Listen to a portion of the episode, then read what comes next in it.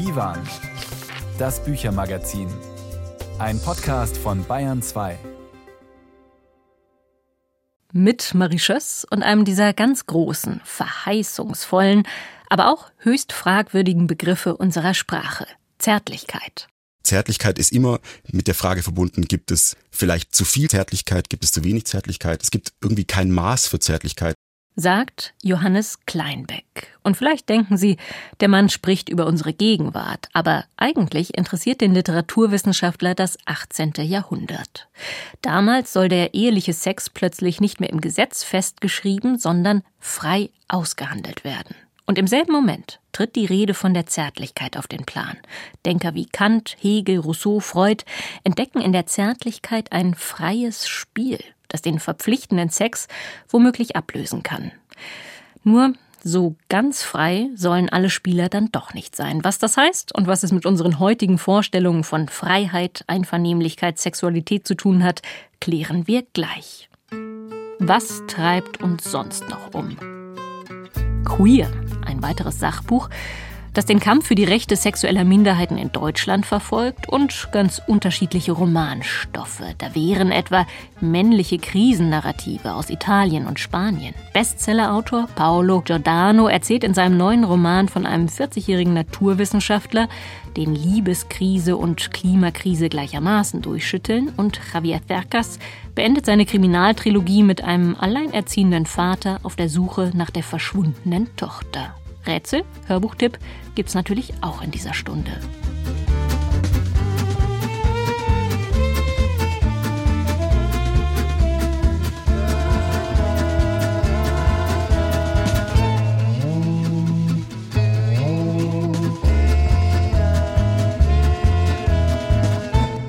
Javier Cercas gehört zu den großen spanischen Schriftstellern unserer Zeit. Und dabei denke ich gar nicht in erster Linie an die Preise, die er für seine Romane bekommen hat, oder an den Publikumserfolg, den er mit seiner Terra Alta Krimi-Trilogie genießt. Javier Cercas ist das, was man früher einen öffentlichen Intellektuellen genannt hätte ein streitbarer Kopf, einer, der Stellung bezieht, weil er überzeugt ist, dass das dazugehört zum Dasein eines Schriftstellers.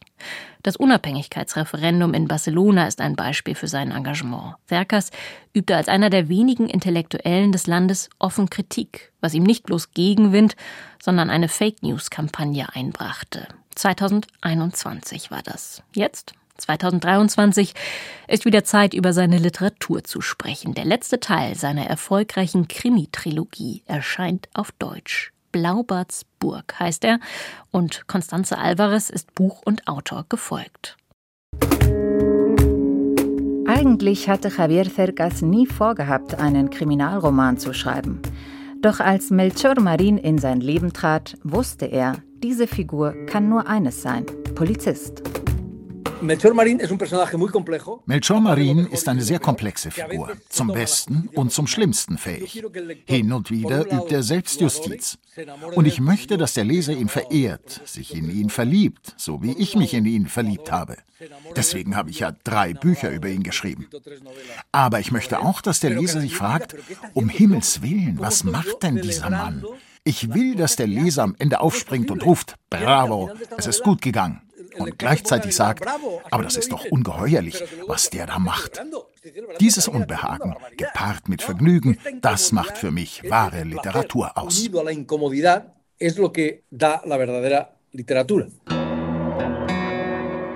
In Blaubartsburg schaut ein gereifter Melchor Marin auf ein dramatisches Leben zurück. Als Sohn einer Prostituierten ist er in Pflegeheimen und auf den Straßen Barcelonas aufgewachsen. Er hat als Killer für ein Drogenkartell gearbeitet und ist dafür im Knast gelandet.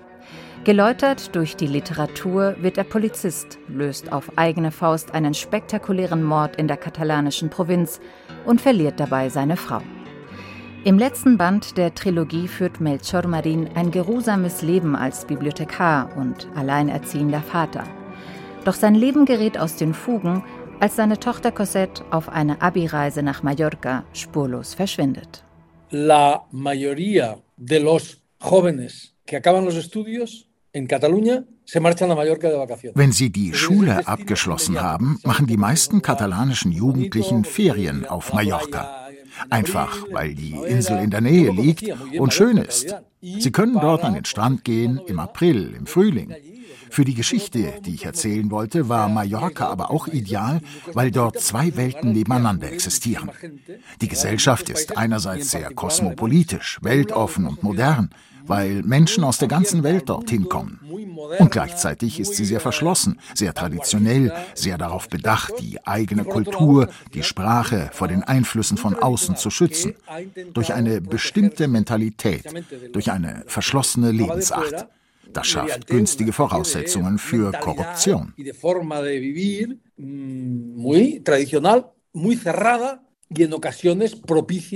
corrupción.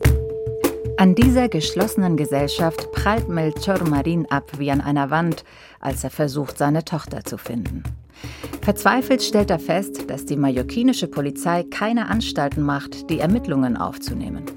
Trotz all der Beweismittel, die der ehemalige Polizist auf legale und illegale Weise aufgetrieben hat.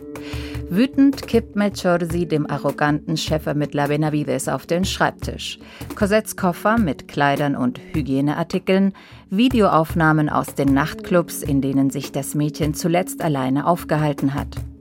Marin beschließt, auf eigene Faust weiter zu ermitteln und überschreitet dabei selber die Grenzen der Legalität. Wenn die Justiz versagt, ist es dann legitim, selbst für Gerechtigkeit zu sorgen? Ist es legitim, Rache zu nehmen? Wie schon in den ersten zwei Bänden von Terra Alta stellt Javier Cercas den Leser vor diese Frage. Eine Frage, auf die der Schriftsteller selbst keine eindeutige Antwort geben möchte. Das Problem ist, dass die Justiz nicht immer für Gerechtigkeit sorgen kann. Die Justiz kommt nicht überall hin, sie ist langsam, hat ihre Verfahren. Uns Menschen frustriert das. Es frustriert uns, weil die Reichen und die Mächtigen oft straflos davonkommen. In Spanien und überall. Geld ist Straflosigkeit. Macht bedeutet Straflosigkeit. Es ist eine Tatsache. Zum Glück haben wir die Literatur, die Fiktion, als Ventil für den Schmerz und die Frustration, die diese Straflosigkeit in uns auslöst.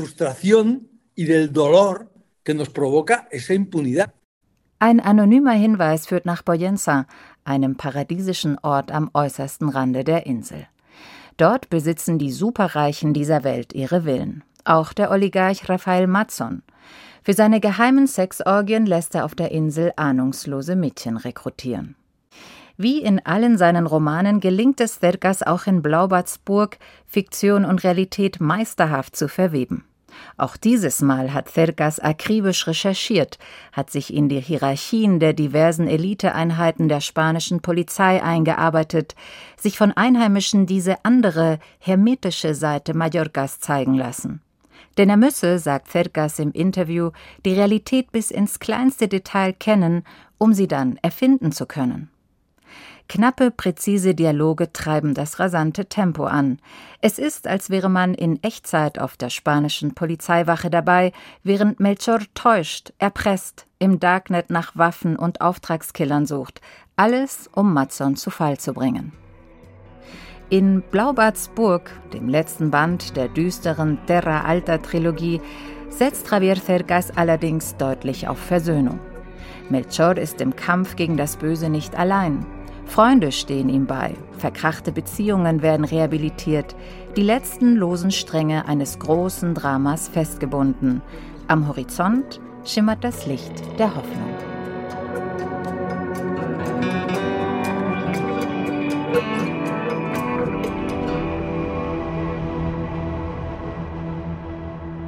Blaubarts Burg.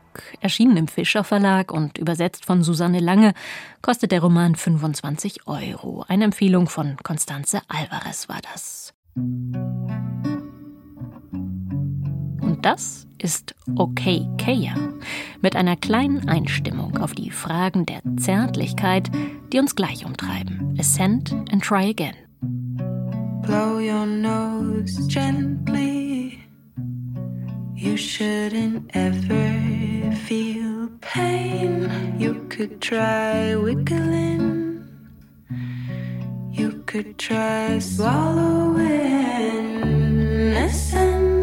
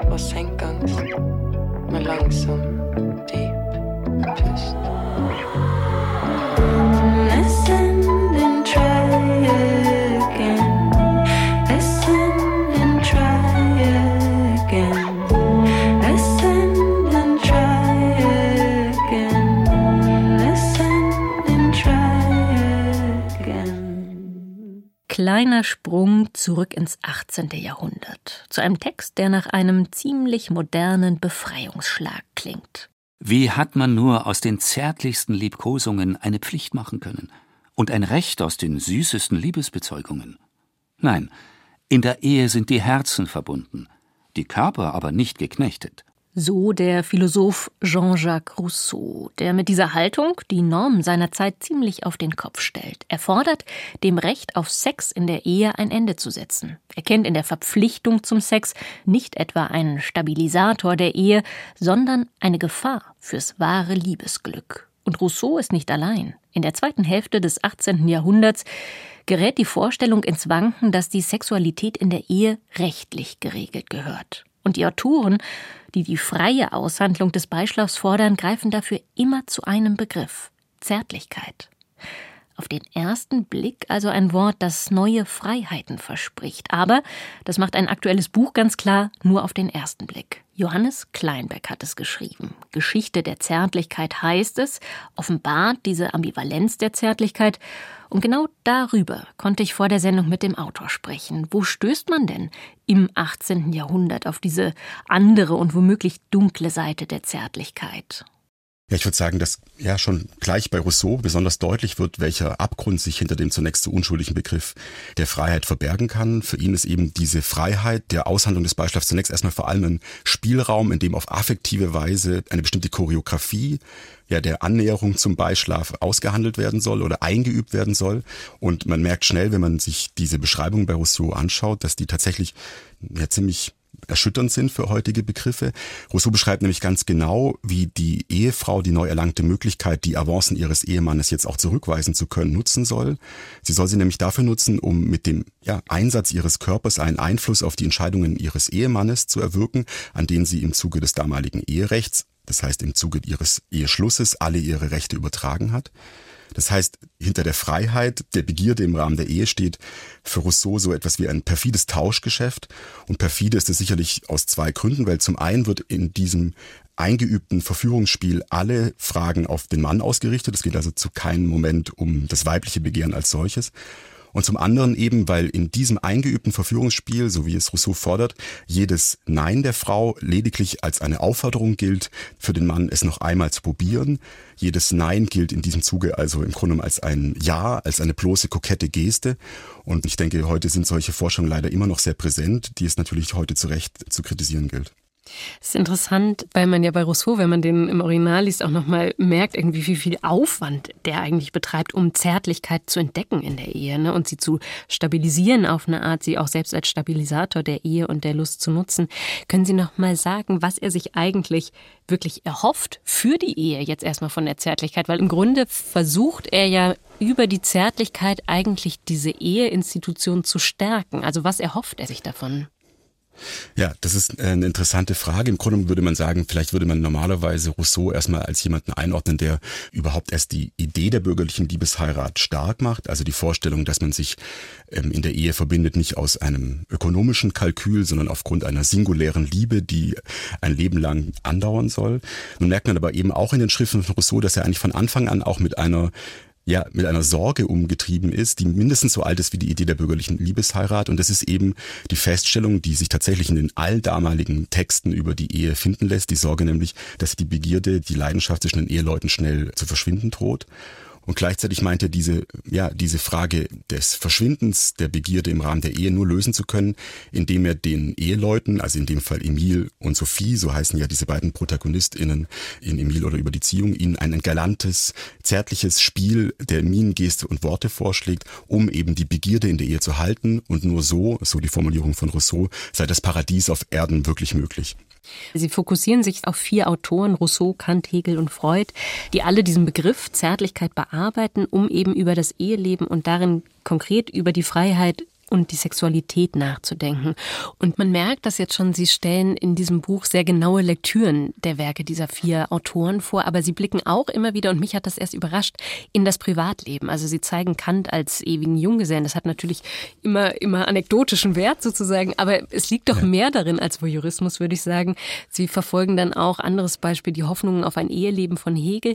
Warum lohnt sich das? Vielleicht können wir es an Hegel konkret machen, den privaten Umgang mit Zärtlichkeit von diesen diesen Autoren nachzuvollziehen? Ja, es ist tatsächlich so, dass ich mich in meiner Studie immer wieder mit Texten beschäftigt habe, die sonst tatsächlich eher im Bereich der Biografik Beachtung finden. Und da liegt natürlich die Gefahr des Voyeurismus wirklich sehr nahe.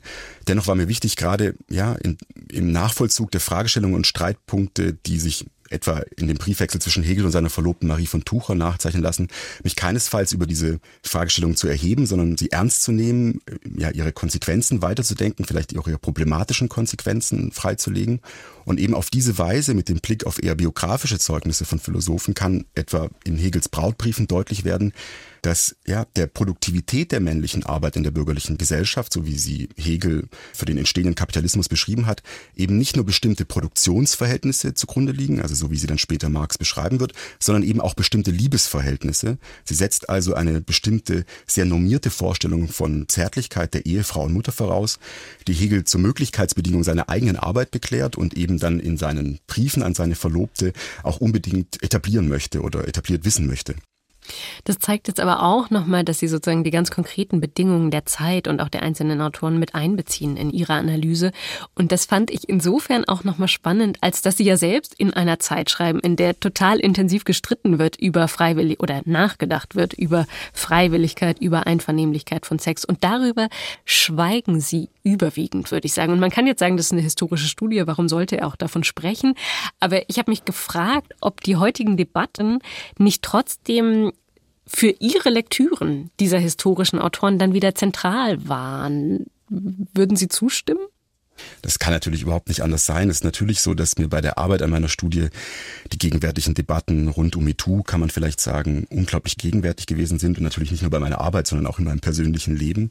Und trotzdem wollte ich tatsächlich sowas wie eine, ja, eine Vorgeschichte dieser gegenwärtigen Fragen schreiben, und da war vielleicht tatsächlich die Herausforderung, einerseits in den jeweiligen geschichtlichen Konstellationen zu bleiben und vielleicht trotzdem bestimmte Echoräume zu erzeugen, in denen auch gegenwärtige Fragen wiederklingen. Ich meine, man kann ja sagen, dass wir gegenwärtig tatsächlich sowas wie eine erneute Verrechtlichung der Sexualität erleben, also nachdenken darüber, inwiefern sich die sexuelle Einvernehmlichkeit tatsächlich nur über so etwas wie einen Vertrag herstellen lässt. Und ich denke, mit all dem, was man äh, lesen kann um 1800 über die Frage der Zärtlichkeit und den einvernehmlichen Sex, kann man auch für diese gegenwärtigen Fragen bestimmte, ja, wieder Debattenpunkte vielleicht machen. Also vielleicht zum einen tatsächlich die Notwendigkeit, dass man die Gesetzgebung immer wieder darauf hin überprüfen muss, ob sie die sexuelle Selbstbestimmung ausreichend gewährt und schützt. Und ich denke, diese Frage gilt es immer wieder erneut zu stellen.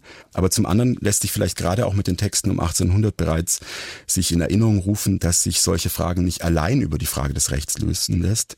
Denn was Freiwilligkeit Freiheit zu einem bestimmten Moment in der Geschichte bedeutet, hängt eben immer auch von den gemeinsam kultivierten Umgangsformen ab, mit denen immer auch geschlechtsspezifische Handlungs- und Erwartungsspielräume verbunden sind. Und deswegen ist es sicherlich auch eine Erinnerung daran, dass wir auch unsere heutigen Umgangsformen immer wieder gemeinsam diskutieren und problematisieren müssen.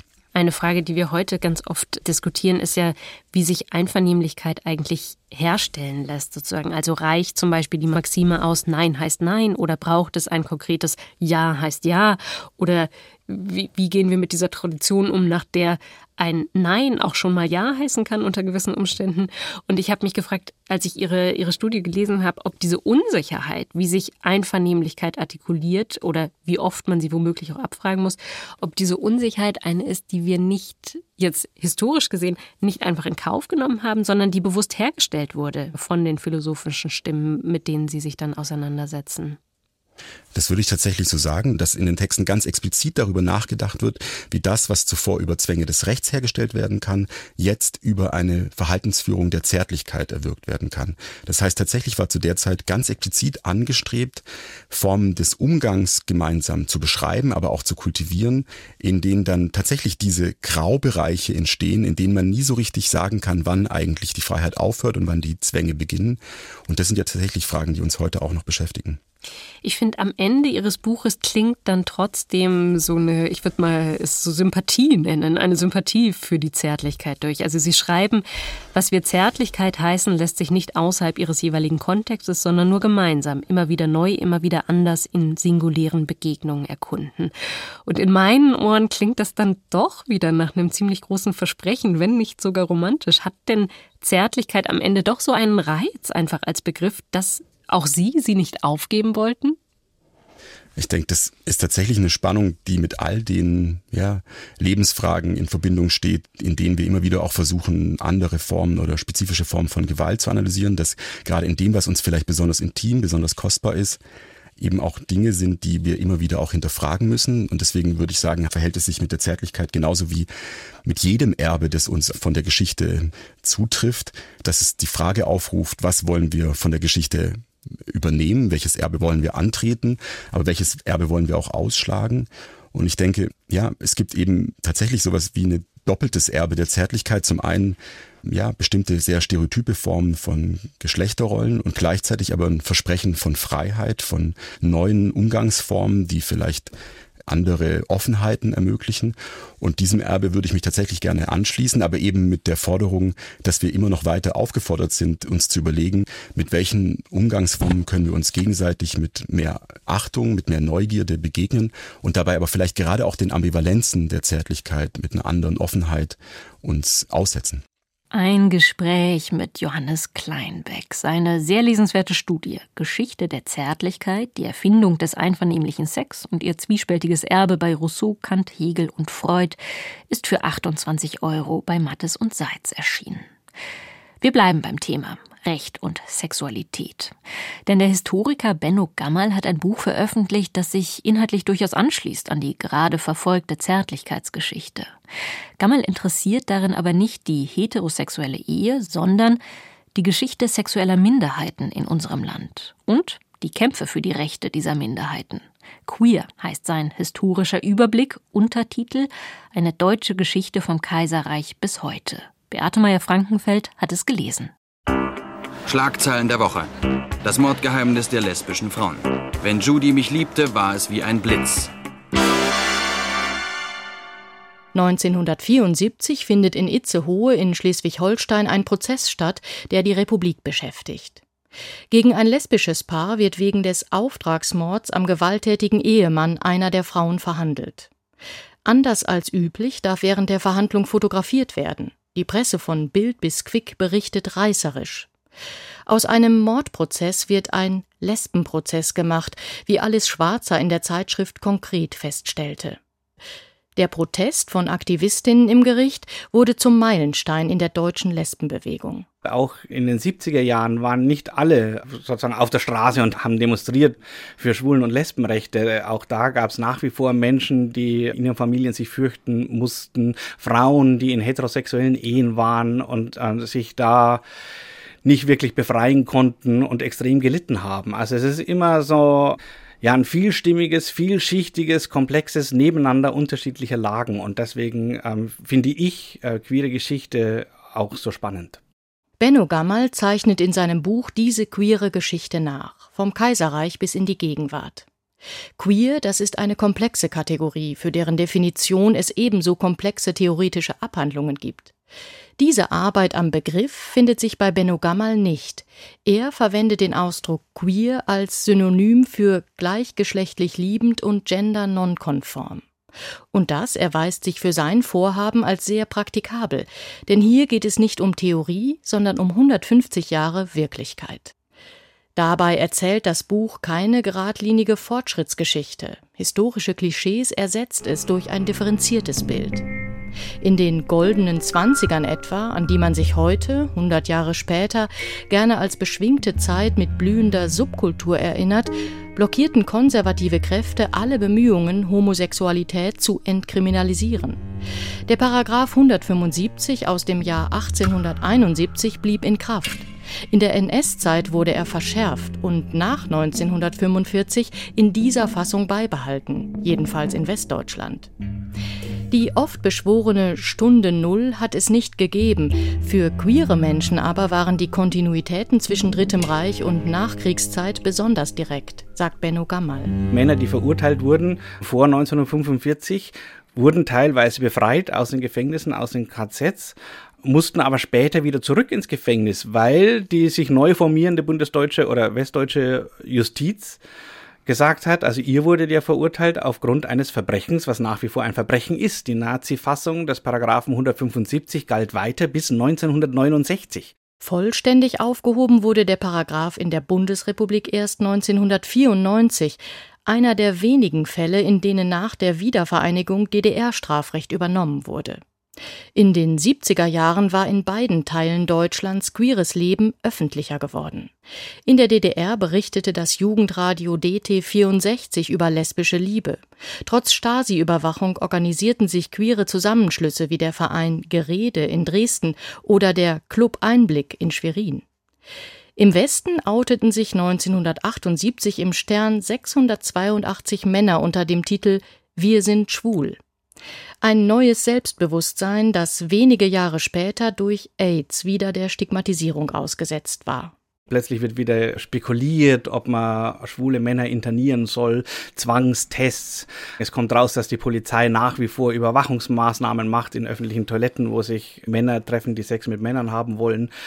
Aber dann dreht es sich doch, und das kommt zu einer anderen Form der AIDS-Politik, in der Regierung, öffentliche Stellen kooperieren mit Community-Einrichtungen. Benno Gammals Buch ergreift klar Partei für die Emanzipation queerer Menschen, ist aber dennoch keine Streitschrift, sondern ein historischer Überblick, informativ und gut lesbar. Das Buch verzichtet auf Fußnoten, die allerdings stellenweise nützlich gewesen wären. Dafür gibt ein hilfreicher Anhang kommentierte Literaturhinweise zum Weiterlesen für jedes Kapitel. Und wo stehen wir heute? 36 Jahre nachdem mit der Lindenstraße der erste schwule Kuss in einer Vorabendserie angekommen war und sechs Jahre nach der Einführung der Ehe für alle? Was bedeutet es, begriffslogisch fast ein Widerspruch in sich, wenn Queerness in der Normalität ankommt? Für Benno Gammal sensibilisiert gerade die Beschäftigung mit der Geschichte dafür, keine neuen Ausgrenzungen zu produzieren.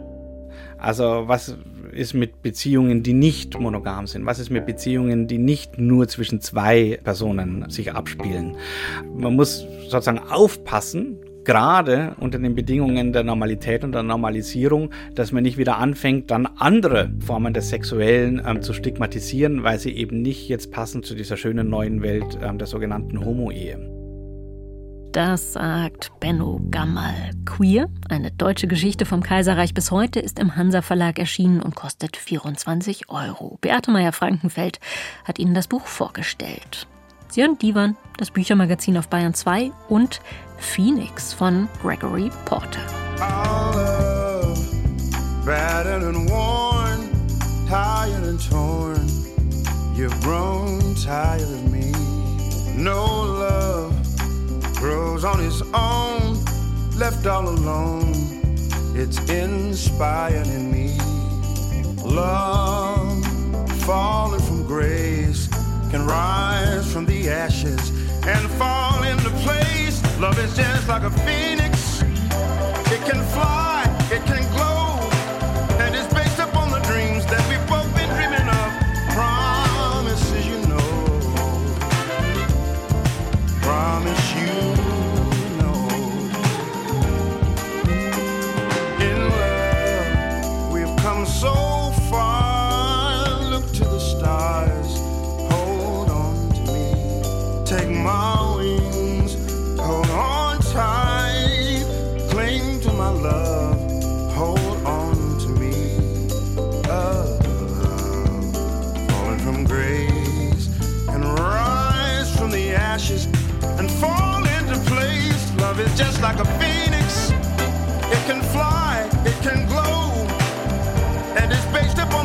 The dreams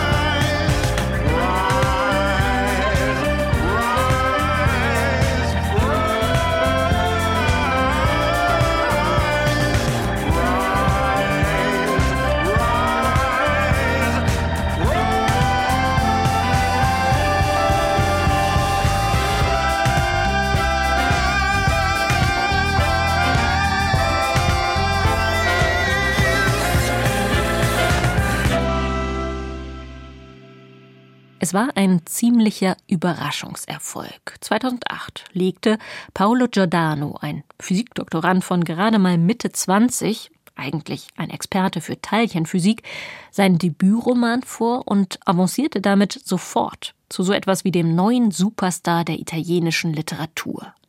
Die Einsamkeit der Primzahlen hieß dieses Porträt oder Psychogramm zweier junger Leute, deren Leben ein einziger Tag in der Kindheit auf den Kopf stellt.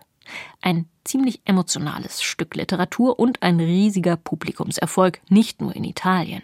Übersetzt in über 40 Sprachen, erfolgreich verfilmt, ausgezeichnet mit dem italienischen Literaturpreis Premio Strega. Wenn dieser Autor nachliefert, darf man also neugierig sein. Und genau das passiert jetzt. Ein neuer Giordano erscheint in deutscher Übersetzung. Katrin Hilgruber hat ihn bereits gelesen und ist bei mir im Studio. Willkommen im Divan. Vielen Dank für die Einladung, Frau Schöss. Ich habe schon in Erinnerung gerufen, die Einsamkeit der Primzahlen, 2008 erschienen und jetzt eben Tasmanien, ein Roman über die Zukunft, lässt uns der Surkamp Verlag wissen. Worum geht's denn? Ja, Paolo Giordano ist ja ein Spezialist für Entwicklungsromane, damals eben La solitudine dei numeri primi, die Einsamkeit der Primzahlen, wo es um zwei hochbegabte, mathematisch hochbegabte junge Menschen ging. Dazwischen sind noch andere Romane erschienen, wie 2018 Den Himmelstürmen, wo es auch um Heranwachsende geht, die sich ineinander verlieben und die zunehmende Einsamkeit des Erwachsenenlebens äh, erfahren müssen. Und jetzt ist eben Tasmanien erschienen, das in Italien meistgelesene Buch des Jahres 2022. Und jetzt tritt Paolo Giordano erstmals als ich-Erzähler in Erscheinung. Also er benutzt seinen eigenen Namen und erzählt von mannigfachen Krisen, denen er sich als Mann ausgesetzt sieht und als Physiker und eben auch in Bezug auf die Klimakrise. Ja, also ganz viel, worüber wir noch sprechen müssen. Das meistgelesene Buch, haben Sie schon gesagt. Ich erzähle aber auch sowas Autofiktionales. Da, darüber wollen wir gleich noch mehr erfahren. Schauen wir ganz kurz auf das ganz Offensichtliche, das Cover. Da sehen wir so einen wolkenverhangenen Himmel. Das ist eine Szene, die einen schon ein bisschen an Meer erinnern kann. Verrät das denn was über diesen Roman? Ja, die Wolken sind so die heimlichen Hauptdarsteller, kann man sagen, dieses Romans. Es geht um einen sogenannten Wolkenjäger, einen Kollegen von Paolo Giordano, ebenfalls Physiker. Wir lernen also insgesamt drei Physiker in diesem Buch kennen. Und dieser Jacopo Novelli nennt sich selber den Wolkenjäger, beziehungsweise wird ihm dieses Attribut von Giordano ähm, zugeteilt. Und er beschäftigt sich unter anderem mit Erscheinungen wie den Noctiluzenten-Wolken. Das sind besonders schöne nächtliche Wolken, die erstrahlen und die in ihrer ganzen Schönheit aber gleichzeitig die Erderwärmung symbolisieren, weil sie sich nur bilden können, wenn unter ihnen methanhaltige, also Abgaswolken entstehen. Vielleicht sortieren wir noch einmal ganz kurz, um den Überblick zu behalten. Sie haben gerade von drei Physikern gesprochen. Können Sie uns noch einmal ganz kurz in Erinnerung rufen, wer sind diese drei Physiker? Also der erste Physiker ist der Autor und Ich-Erzähler Paolo Giordano, der freiberuflich für den Corriere della Sera arbeitet und von diesem im November 2015 nach Paris geschickt wird zu einer Klimakonferenz. Damals war ja die Zeit der islamistischen Anschläge, unter anderem auf die Diskothek Bataclan. Der zweite Physiker ist sein Kommilitone Giulio aus Turin, bei dem er logiert in Paris und mit dem er natürlich auch entsprechende Diskussionen führt. Und der dritte Physiker ist Jacopo Novelli, eben jener Wolkenjäger, zu dem er Kontakt aufnimmt, ihn interviewt, weil ihm zum Thema Klimakonferenz nicht so viel einfallen will. Sie haben es jetzt gerade schon gesagt, viele spricht eigentlich dafür, diesen Roman als Autofiktion zu lesen. Also der Protagonist teilt den Namen, teilt die Initialen mit seinem Autor. Er ist Physiker wie der Autor. Er arbeitet bei der eben genannten Mailänder Tageszeitung, für die auch Paolo Giordano selbst Kolumnen schreibt. Was steckt denn in diesem Fall muss man ja fast schon sagen, hinter diesem gerade so unglaublich populären Spiel mit der eigenen Biografie. Ja, die italienische Kritik war ja sehr überrascht über dieses Hervortreten des Autors und hat ihm sogar Verrat vorgeworfen. Er will damit eine gewisse Dringlichkeit zeigen. Er sagt, die Themen, mit denen wir uns beschäftigen müssen, machen uns immer mehr zu Überlebenden und wir müssen also uns direkt als Person jetzt praktisch selbst diesen Themen stellen. Er will sich nicht länger hinter Figuren verstecken. Sie sagen, das sagt der Autor selbst. Fanden Sie das denn überzeugend beim Lesen? Also haben Sie das gespürt, während Sie es gelesen haben, dass das was geändert hat für Sie, dass dieser Autor hier namentlich in Erscheinung tritt?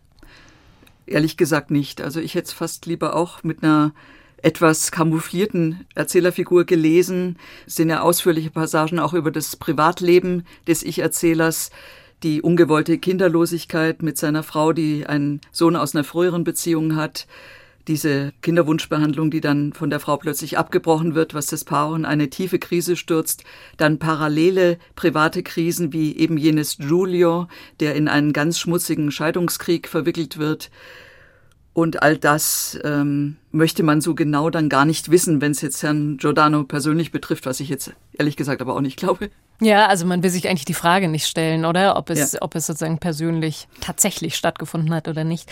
Tasmanien, Sie haben es schon gesagt, ist gerade oder war 2022, so heißt es, das meistgelesene Buch Italiens. Würden Sie denn sagen, das liegt in Anführungszeichen nur am Namen dieses Autors oder würden Sie doch sagen, in diesem Roman selbst steckt so viel Nachdenkenswertes, so viel Interessantes, dass sich der Erfolg mit der Sprache oder mit den Themen dieses Romans erklären lässt?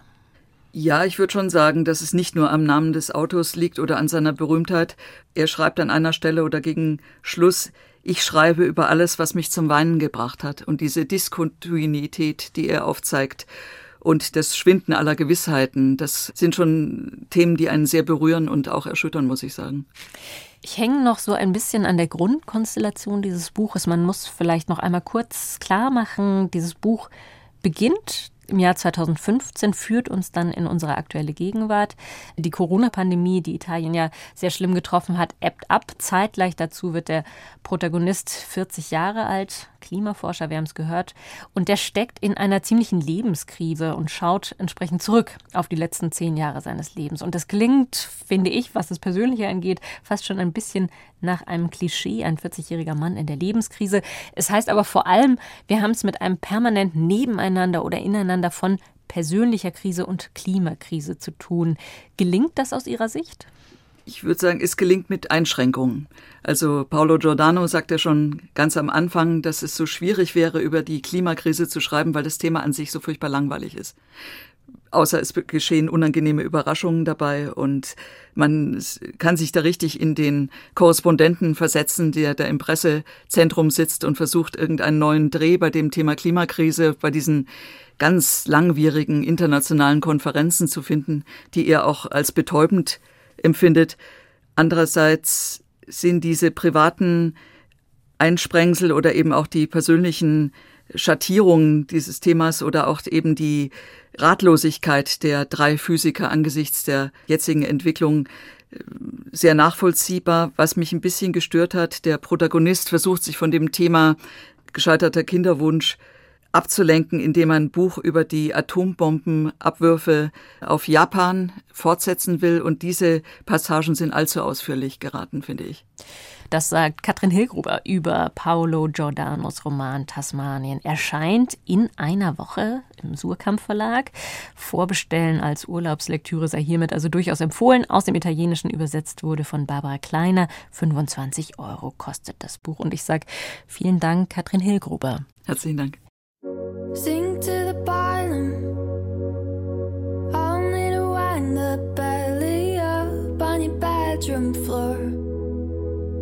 Innocuous form.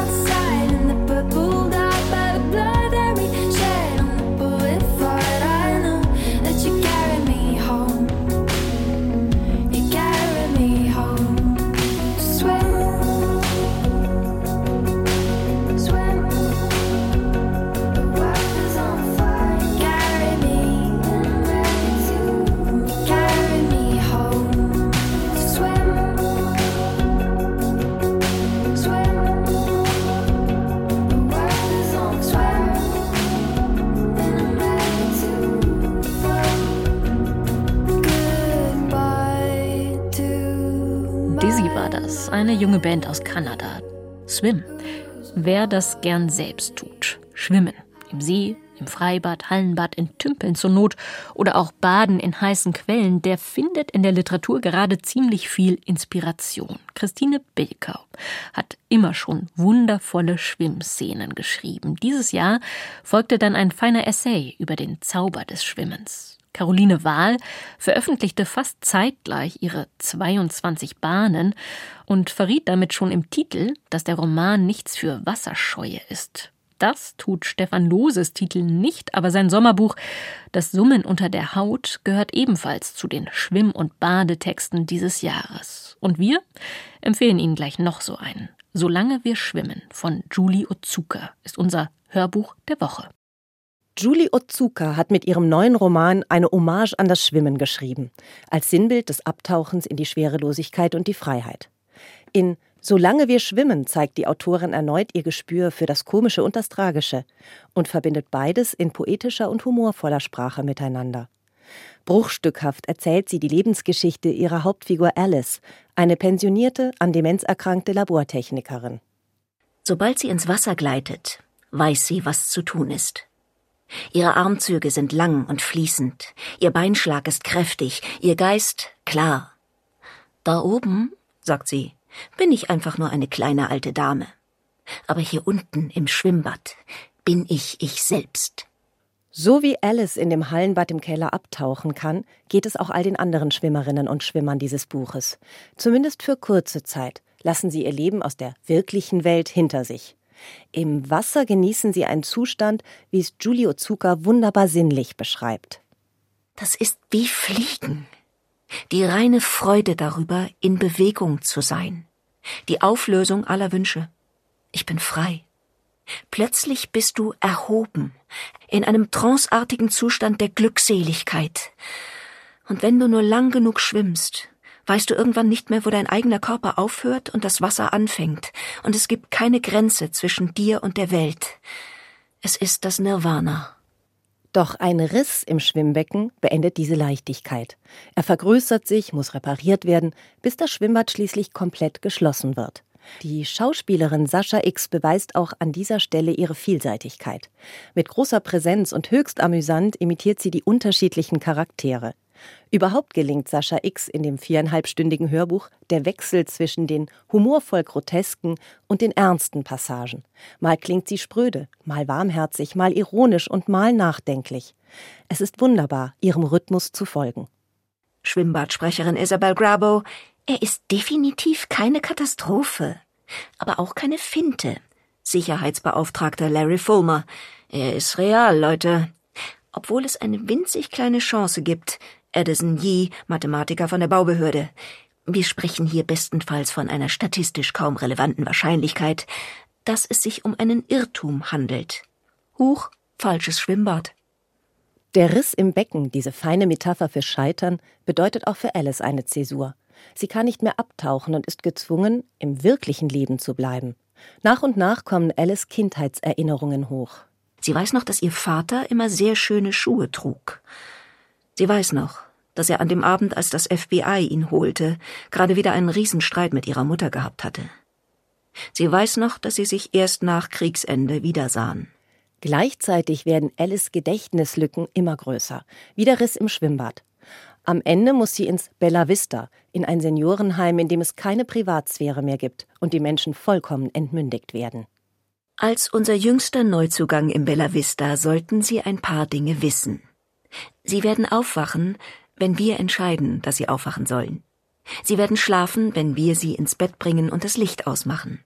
Alle Sitzplätze im Speisesaal sind zugeteilt.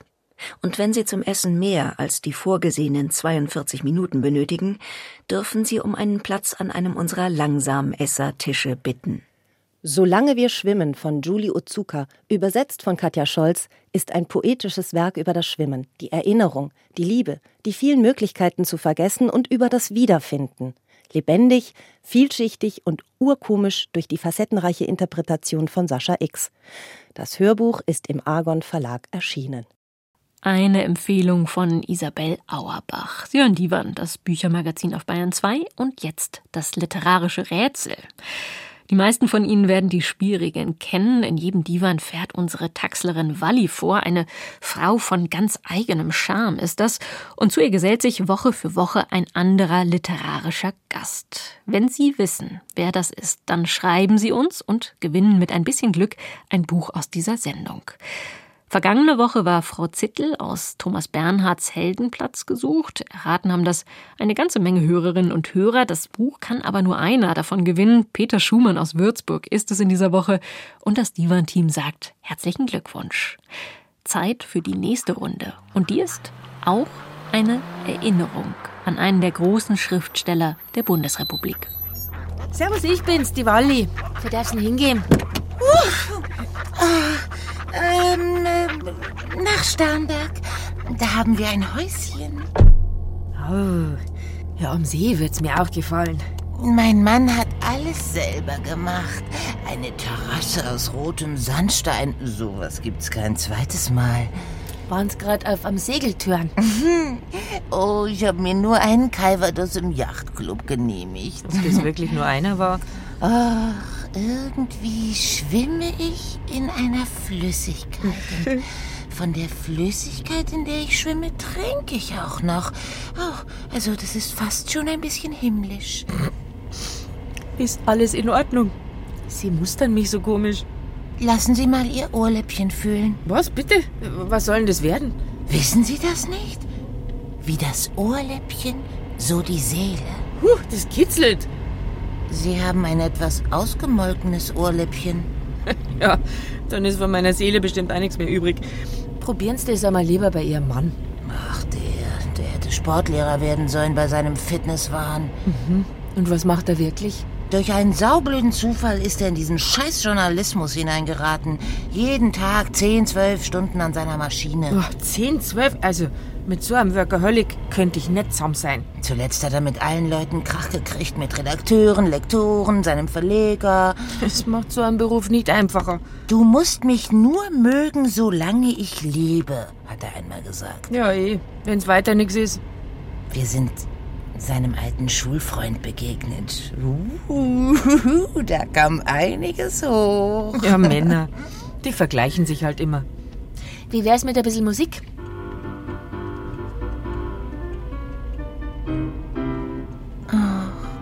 Die Wandererfantasie. Als wir uns kennenlernten, habe ich Musik studiert. Von heute auf morgen musste ich das aufgeben. Was? Wegen ihm? Er hat mich auf seine Interessen dressiert. Ich habe nicht leben dürfen. Das hat er nicht gestattet. Also, das hört sich extrem toxisch an. Und andauernd muss ich ihm beweisen, dass er nicht der letzte Dreck ist. Seine Worte. Hey. Ach, es ist, als müsste man einen Ertrinkenden über Wasser halten. Haben Sie mal über eine Beziehungspause nachgedacht? Er sagt immer, wir hauen ab auf die Bahamas. Es ist auch keine Lösung. Mit Tieren kann er gut, vor allem mit Pferden. Oh, das hätten Sie sehen müssen, als er diesen durchgegangenen Gaul. So, da wärmer. Starnberg. Wohin jetzt? Hm. Bringen Sie mich zur Seepromenade. Ich nehme noch einen Absacker. Guter Plan. Oh, schauen Sie, die Wasserwacht. Oh, zu spät. Das literarische Rätsel. Wenn Sie die Lösung kennen, dann schreiben Sie uns per Post an Bayerischer Rundfunk, Redaktion Kultur aktuell Divan in 81011 München. Per Mail geht's natürlich auch divan@bayern2.de. Nicht vergessen, Wunschbuch aus dieser Sendung notieren. Das war Divan, das Büchermagazin und Marie Schoss sagt fürs ganze Team Danke fürs Zuhören.